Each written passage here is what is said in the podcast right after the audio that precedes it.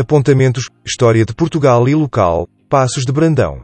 Carlos Alberto Sequeira Varela. Capítulo 9. Dom Dinis. Consultando-se algumas monografias de determinadas localidades, verifica-se que as inquirições que o rei Dom Dinis efetuou foram a causa que mais efeitos tiveram no despovoamento do reino. Contudo, outras houve, que não foram objeto de qualquer referência ou que foram relevadas para um segundo plano.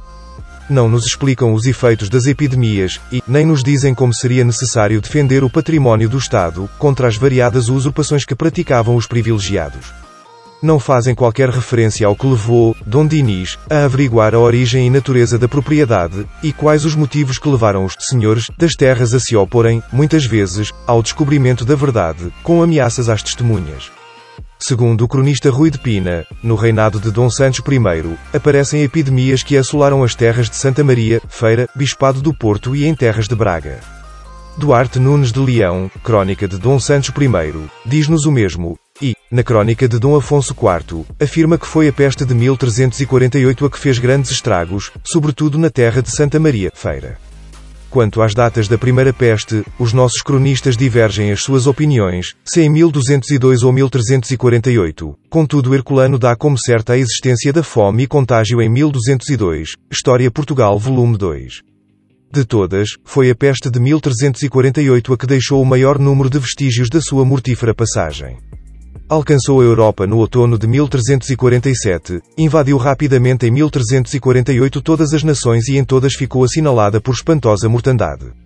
Sucede que uma reforma, como a que D. Dinis levou a cabo, que feria tão profundamente os interesses das classes mais poderosas, não poupando também os tributários, devia encontrar, sem dúvida, graves dificuldades na sua realização, por parte da Igreja, fidalgos, ordens, clérigos, que eram os privilegiados a quem era complicado fazer cumprir as leis para fazer cumprir o que determinava a Lei de 1265 e a de 15 de junho de 1311, o rei emitiu a Carta de 10 de janeiro de 1335, em que foram dados poderes a Geraldo Esteves, para nas comarcas da Beira e Trás-os-Montes, devassar e filhar para a coroa todas as jurisdições que achasse usurpadas por igrejas, mosteiros, ordens, fidalgos e quaisquer outras pessoas. As inquirições serviram para, entre outras coisas, regulamentar os processos que os privilegiados tinham para alargarem os seus direitos, tornarem imunes os lugares de ou usurparem terras reguengas. Nestas usurpações, em que se revelava um antigo disbarato na fazenda pública, e a fraqueza do poder central para o evitar, não eram cúmplices tão somente os particulares, porque os próprios funcionários régios haviam concorrido, não poucas vezes, para a dilapidação do património do Estado, ou apoderando-se indevidamente do que era da coroa, ou auxiliando a sua conivência a semelhantes expoliações. Atribuir às leis de D. Diniz as causas do despovoamento de qualquer parcela do reino, não é de certo a forma mais correta de tratar a política governativa deste monarca, e, como já foi dito, as terras de Santa Maria da Feira, nas quais está incluída a paróquia de São Cipriano de Passos de Brandão, já no reinado de Dom Sancho I, tinham sido assoladas por epidemias. Dom Diniz. O Lavrador, rei de Portugal, 1279 a 1325. Dom Dinis, nasceu em 9 de outubro de 1261 e morreu em 7 de janeiro de 1325.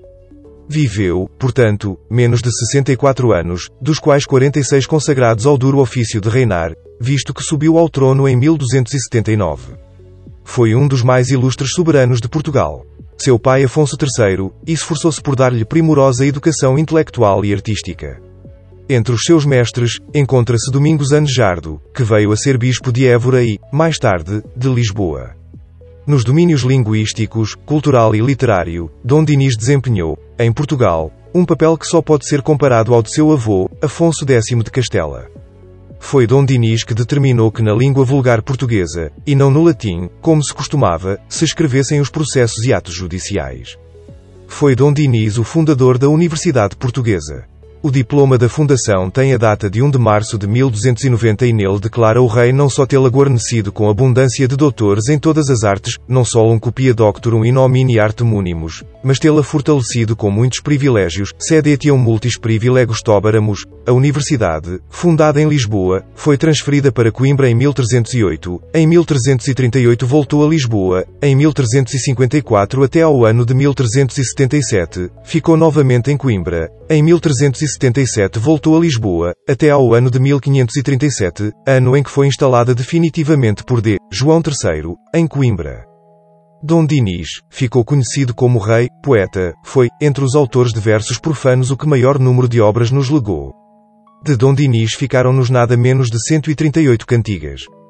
Dom Duarte possuiu um livro de trovas del rei Dom Dinis na sua livraria, no 38, mas hoje é impossível saber se se tratava, na verdade, de um cancioneiro individual do rei, se de uma miscelânea em que avultassem as suas composições. Dom Dinis foi, individualmente, o mais fecundo poeta de amor deixou-nos, como já disse, nada menos de 138 cantigas, 76 cantigas de amor, 52 cantigas de amigo, que de amor são, e 10 cantigas de mal dizer. Contudo, Dom Dinis, não se contentou com ser poeta, dirigiu a adaptação e a tradução para português de toda a espécie de obras históricas, teológicas, jurídicas e didáticas, escritas em línguas românicas, em latim, em árabe e em hebraico, para além, do que já referi, de o português passar a ser usado como língua oficial. As atividades do rei lavrador não se limitaram ao campo literário.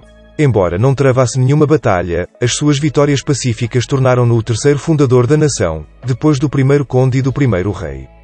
Reivindicar a autoridade do Estado face à Igreja, obrigou os nobres e os conselheiros municipais a partilhar a responsabilidade do governo, favoreceu a agricultura e o comércio, tais fora as linhas mestras de um programa que, mesmo não sendo novo, nem por isso deixou de ser realizado com energia. D. Dinis fundou dezenas de castelos e de aldeias, otorgou liberalmente o direito de fazer feiras, confiscou grandes domínios e redistribuiu-os por quem se comprometesse a cultivá-los. Para vencer a repugnância de uma nobreza propensa a só respeitar o mestre das armas, declarou que qualquer pessoa se podia dedicar à agricultura sem perda de dignidade. Para assegurar aos estaleiros navais os materiais de construção indispensáveis mandou plantar na região de Leiria o pinhal ainda hoje aí existente, é nele que faz pensar o verde pino, a quem a jovem cantiga confia as suas angústias. Unificado desde então no interior de fronteiras quase idênticas às de hoje, Portugal só pelo mar podia engrandecer-se. Numa época em que a importância de Portugal era ainda modesta relativamente ao comércio internacional, Dom Dinis mandou vir de Génova o almirante Manuel Peçanha, sob a sua direção, a frota portuguesa começou lentamente a encaminhar-se para o seu glorioso destino. O rei trovador só tem palavras para o amor, um amor que não é uma realidade definida e colorida, mas uma sombra pálida e vaga, quer dizer, uma abstração. Se por realidade definida e colorida entendermos a representação concreta de uma história de amor e dos heróis que a viveram, não só Dom Dinis, mas muitos outros poetas, depois dele, deixaram de ser reais, sem deixarem de ser, por isso, grandes poetas. Mas, se nesta realidade incluirmos a comoção sentida perante a mesura da dona, então temos de confessar que Dom Dinis foi real. É este o realismo de D. Dinis. Realismo. Já se sabe, que não tem nada a ver com a notação minuciosa da realidade externa, mas que nem por isso é menos digna de atenção, visto que ele corresponde a uma interpretação fiel da psique feminina, que é uma realidade, tal como ela surgiu no noroeste e no ocidente da península, e se manteve pelos séculos em fora. No crepúsculo medieval da poesia lírica galego-portuguesa, em plena evolução do gosto, Dom Dinis concentra os elementos esparsos na poesia de vários, como se intentasse deixar à posteridade uma definição poética e integral da nossa psicologia amorosa. Tentei surpreender um instante desta psicologia, o seu termo final, após a separação dos namorados, poder-se-ia, porém, com um pouco de boa vontade, reconstituir o romance desde o início, e obter assim a biografia sentimental da donzela portuguesa nos meados do século XIII. No entanto, o seu amigo tarda. Que será feito dele? A mãe e as amigas, a quem confia as suas penas, nada lhe sabem dizer. Interroga as flores do verde pino, ai flores, ai flores do verde pino. Se sabedes novas do meu amigo? Ai Deus, e o é? Ai, flores, ai flores de verde ramo. Se sabedes novas do meu amado? Ai Deus, e o é? E as flores, compadecidas da disditosa, anunciaram-lhe que ele é vivo e sano, e um dia, finalmente, chega mandado do seu amigo a dizer-lhe que estará na sua presença antes do prazo saído. Na manhã do grande dia, Avelida e Louçam espreita de longe o caminho por onde virá o bem-amado, que daquela vez, porém, não chegou. A pobre, com a morte na alma, suspira junto da mãe, não chegou madre acento grave, o meu amigo.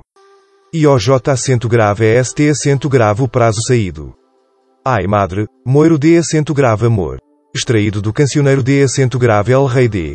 Dinis, prefácio de professor doutor. Álvaro J. Da Costa Pimpão.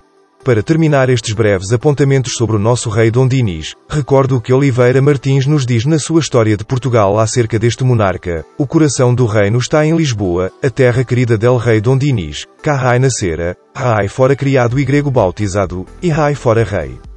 Nem o norte do Mondego, rico populoso, nem o sul do Sado, demasiado bravio e inóspito, chamam a atenção administrativa dos governos. Toda ela se aplica para o centro do reino, a renovar e a agricultar, e para o desenvolvimento da navegação e do comércio pelo magnífico porto onde todos os navios, em viagem dos mares do norte para o Mediterrâneo, vinham refrescar, desde que Lisboa era cristã. Dom Dinis lavrou o primeiro tratado mercantil com a Inglaterra, 1308. Os armadores da Normandia, da Flandres e da Inglaterra já no fim do século XIII demandavam o Tejo, para mercadejar, e os cuidados dos reis não se limitavam apenas a favorecer esse comércio, porque as plantações de vastos pinhais nas costas têm como motivo proporcionar madeiras às construções navais, e ao mesmo tempo defender as terras da invasão das dunas, no litoral de entre o Tejo e o Mondego.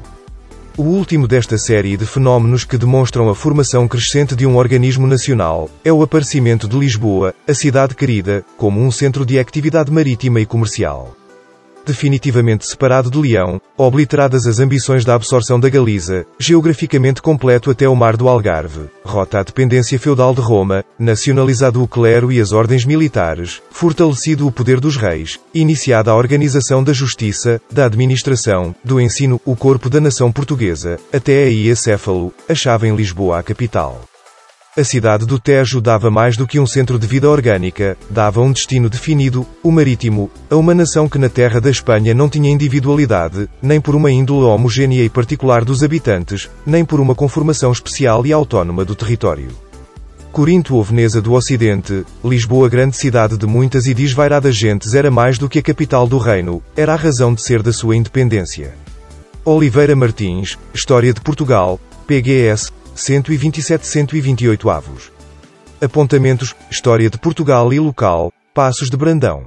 Carlos Alberto Sequeira Varela. Dom Dinis. Fim do capítulo 9.